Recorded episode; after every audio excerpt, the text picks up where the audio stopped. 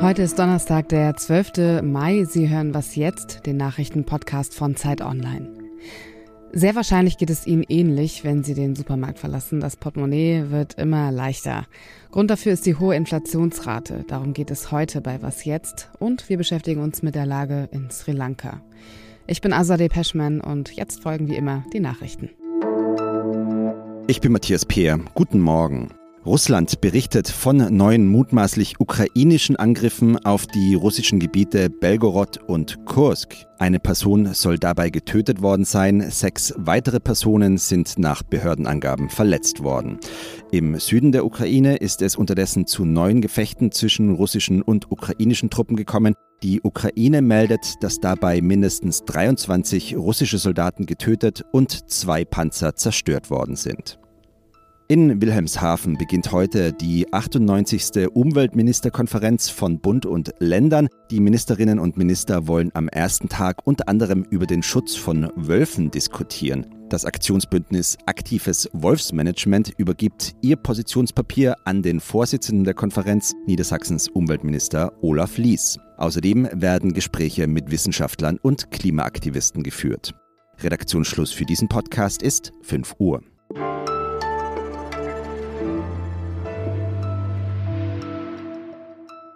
Wenn ich mich mit einer argentinischen Freundin über die Inflation in Deutschland unterhalte, dann kann sie da immer nur müde lächeln. In Argentinien beträgt sie derzeit nämlich 55 Prozent. Also konkret heißt das, wenn der Kaffee vor kurzem noch einen Peso gekostet hat, kostet er jetzt schon das anderthalbfache. Das ist natürlich extrem hoch, aber auch für den Kontext Deutschland muss man sagen, es wird nicht besser. So hoch wie die Inflation jetzt ist, im März 7,3 Prozent, so hoch war sie zuletzt 1981. Heute werden die Zahlen für den Monat April bekannt gegeben. Was all das für uns bedeutet und vor allem, wie es weitergeht mit der hohen Inflationsrate, das weiß die finanzpolitische Korrespondentin der Zeit, Lisa Nienhaus. Hallo Lisa. Hallo. Wie entsteht die Inflation eigentlich und warum ist sie seit einigen Monaten schon so hoch? Es ist gar nicht so einfach zu erklären, wie Inflation entsteht. Es gibt da nämlich unterschiedliche Vorstellungen drüber. Die ganz einfache Vorstellung ist, die Notenbank druckt sehr viel Geld und in der Folge steigen relativ schnell auch die Preise, weil mehr Geld ist, damit wird mehr gekauft und die Preise steigen. Das hat nun aber jahrelang überhaupt nicht gestimmt. Die Notenbank hat viel Geld geschaffen und die Preise sind überhaupt nicht gestiegen. Deshalb muss man sagen, dass Inflation wohl doch deutlich komplexer entsteht, als es diese einfache Vorstellung nahelegt. Es gibt nämlich auch Erwartungen der Menschen, die wiederum die Preise formen. Also wenn ich erwarte, dass die Preise stabil bleiben, dann verlange ich auch keine hohen Gehaltsforderungen, habe also auch gar nicht so viel Geld, um die Preise weiter zu erhöhen. Seit einigen Monaten bewegt sich dann allerdings doch einiges bei der Inflation und ganz schön plötzlich. Und dafür gibt es mehrere Gründe. Ein wichtiger zugrunde liegender Grund ist eben die Notenbank, die so viel Geld geschaffen hat. Aber es gibt noch zwei weitere Auslöser, nämlich die Pandemie und der Ukraine-Krieg. Also die Pandemie setzt die Preise hoch, indem sie Güter knapp gemacht hat. Also dadurch, dass Lieferketten gerissen sind, sind Güter knapp geworden wenn Güter knapp sind, die Nachfrage aber hoch ist, dann steigen die Preise. Und der Ukraine-Krieg hat natürlich dazu geführt, dass wir eine Energiekrise haben, weil wir von Russland abhängig sind in Sachen Energie. Und da sind die Energiepreise plötzlich total hochgegangen und die Energiepreise haben damit auch die Gesamtinflation mit angetrieben. In deinem Kommentar Berliner Ohnmacht, der ist zu lesen in der aktuellen Ausgabe der Zeit, da schreibst du, auch die Preissteigerung sorgt für vollere Staatskassen. Wie kommt das zustande?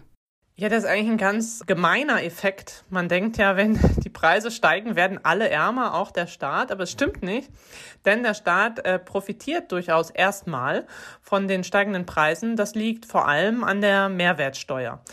Denn die Mehrwertsteuer wird ja erhoben auf jeden Preis. Und wenn der Preis steigt und die Leute trotzdem immer noch kaufen, verdient der Staat prozentual zwar immer noch genauso viel, aber in der Gesamtsumme ist es dann mehr geworden. Und das ist in den letzten Monaten passiert. Und solange dann noch nicht die Löhne auch mitgestiegen sind, die der Staat ja bezahlen müsste für seine Mitarbeiter, solange ist es für den Staat ein sehr gutes Geschäft. Was müsste passieren, damit sich die Inflationsrate wieder auf einem Niveau einpendelt, das für Deutschland normal ist, also so um die zwei Prozent. Hm, viele denken ja im Moment, die Politik müsste was tun. Da geht es dann immer darum, wir brauchen Ausgleich für Ärmere, wir brauchen Ausgleich für jeden, wir sollten die Mehrwertsteuer runtersetzen. Und vieles, viele Forderungen davon sind so aus sozialen Gründen auch richtig. Nur werden sie die Inflation nicht senken, sondern womöglich sogar eher steigern, weil wir damit wiederum Menschen mehr Geld in die Tasche geben. Damit können sie mehr kaufen. Das erhöht die Preise wieder. Deshalb ist das, was wir eigentlich brauchen, ein Handeln der Notenbank. Und das ist auch das, was sich sehr spät, aber jetzt doch langsam andeutet, in, auch in Europa. In Amerika sehen wir es ja schon, da wurden schon die Zinsen erhöht, schon mehrfach. Und auch in Europa deutet es sich an, dass es passieren wird. Wird aber noch ein klein wenig dauern. Danke dir, Lisa. Danke auch.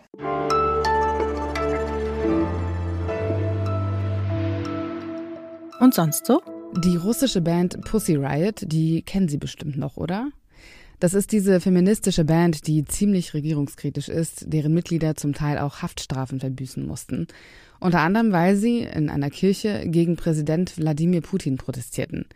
Und das alles lange bevor der russische Angriffskrieg in der Ukraine startete, nämlich schon 2012. Naja, und seit Beginn des Krieges ist es für russische Kunstschaffende natürlich nicht einfacher geworden zu arbeiten oder ihre Meinung zu sagen.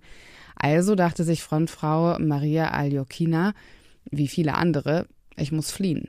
Ist natürlich gar nicht so einfach, also ganz allgemein, aber umso schwerer, wenn man wie sie unter Beobachtung steht und bekannt ist. Ihre Lösung? Sie hat Russland verlassen, indem sie sich als Lieferbotin verkleidet hat. Mit einem riesigen quadratischen Rucksack, in dem sie vermeintlich fertiges Essen transportiert. Es hat zwar eine Woche lang gedauert, bis sie in Sicherheit war, aber am Ende hat es geklappt. Sie ist jetzt in Vilnius in Litauen.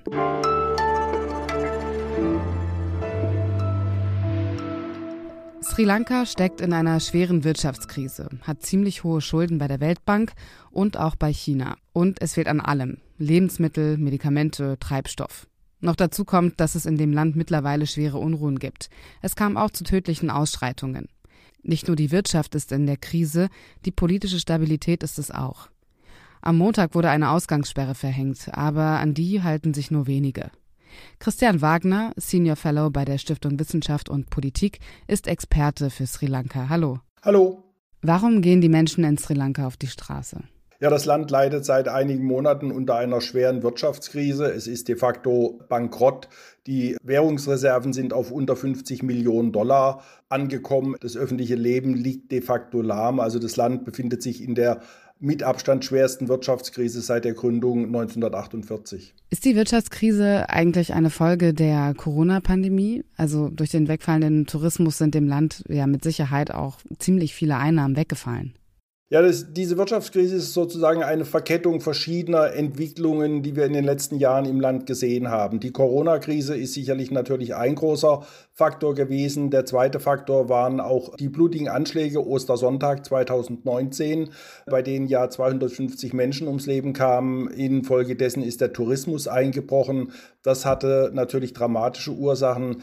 Weitere Folgen waren auch letztes Jahr oder vorletztes Jahr die Abschaffung des, des chemischen Düngers, die radikale Umstellung auf Biodünger, was die Landwirtschaft de facto überfordert hat, was die Versorgungskrise nochmal verschärft hat. Und wir hatten dann noch 2019 die Senkung der Steuern, die natürlich für die Bürgerinnen und Bürger zunächst mal schön ist, aber natürlich dem Staat einfach massiv Einnahmen genommen hat, sodass wir eben hier eine ganze Reihe von sehr unterschiedlichen Faktoren nationaler Art, internationaler Art haben, die jetzt eben zu dieser ja, katastrophalen Wirtschaftssituation beigetragen haben. Als Reaktion auf die schweren Ausschreitungen ist der Regierungschef Gotabaya Rajapaksa und sein gesamtes Kabinett zurückgetreten. Wie geht es jetzt politisch weiter in Sri Lanka? Wird es Neuwahlen geben? Ja, das Land befindet sich jetzt in einer sehr schwierigen Konstellation, was etwas mit der politischen, mit der verfassungsrechtlichen Situation zu tun hat. Die Regierung ist zurückgetreten, ja, aber wir haben in Sri Lanka ein präsidentielles System, wie wir das aus Frankreich kennen. Das heißt, die eigentliche Macht liegt immer noch beim Präsidenten. Der Präsident ist der Bruder des Premierministers, also wir haben hier auch eine Familiendynastie seit 2019 äh, in Amt und Würden gesehen, was natürlich auch zur parteipolitischen Polarisierung beigetragen hat. Das Problem ist jetzt für die Opposition nicht so sehr, dass die Regierung und der Premierminister weg ist, da könnte man jetzt Neuwahlen stattfinden lassen, sondern dass der Präsident noch im Amt ist. Und der Präsident hat eben sehr weitreichende Vollmachten. Das heißt, wenn die Opposition jetzt in Parlamentswahlen gewinnen würde, dann würde sie quasi in einem Machtkampf mit dem Präsidenten sich befinden. Das heißt, die Opposition steht eigentlich vor dem Problem, wie kriegt man den Präsidenten weg? Das ist vergleichsweise schwierig. Das Beste wäre natürlich, der Präsident tritt einfach zurück, macht den Weg frei und auch dann ist es nicht ganz einfach, aber dann könnte es vorgezogene Präsidentschaftswahlen geben. Christian Wagner, Senior Fellow bei der Stiftung Wissenschaft und Politik. Dankeschön. Vielen Dank. Und damit endet die Morgenausgabe von Was jetzt. Sie erreichen uns wie immer über wasjetzt.zeit.de, falls Sie Fragen, Anmerkungen oder Kritik für uns haben. Um 17 Uhr hören Sie an dieser Stelle das Update mit Pia Rauschenberger. Ich bin Azadeh Peschman. Kommen Sie gut durch den Tag.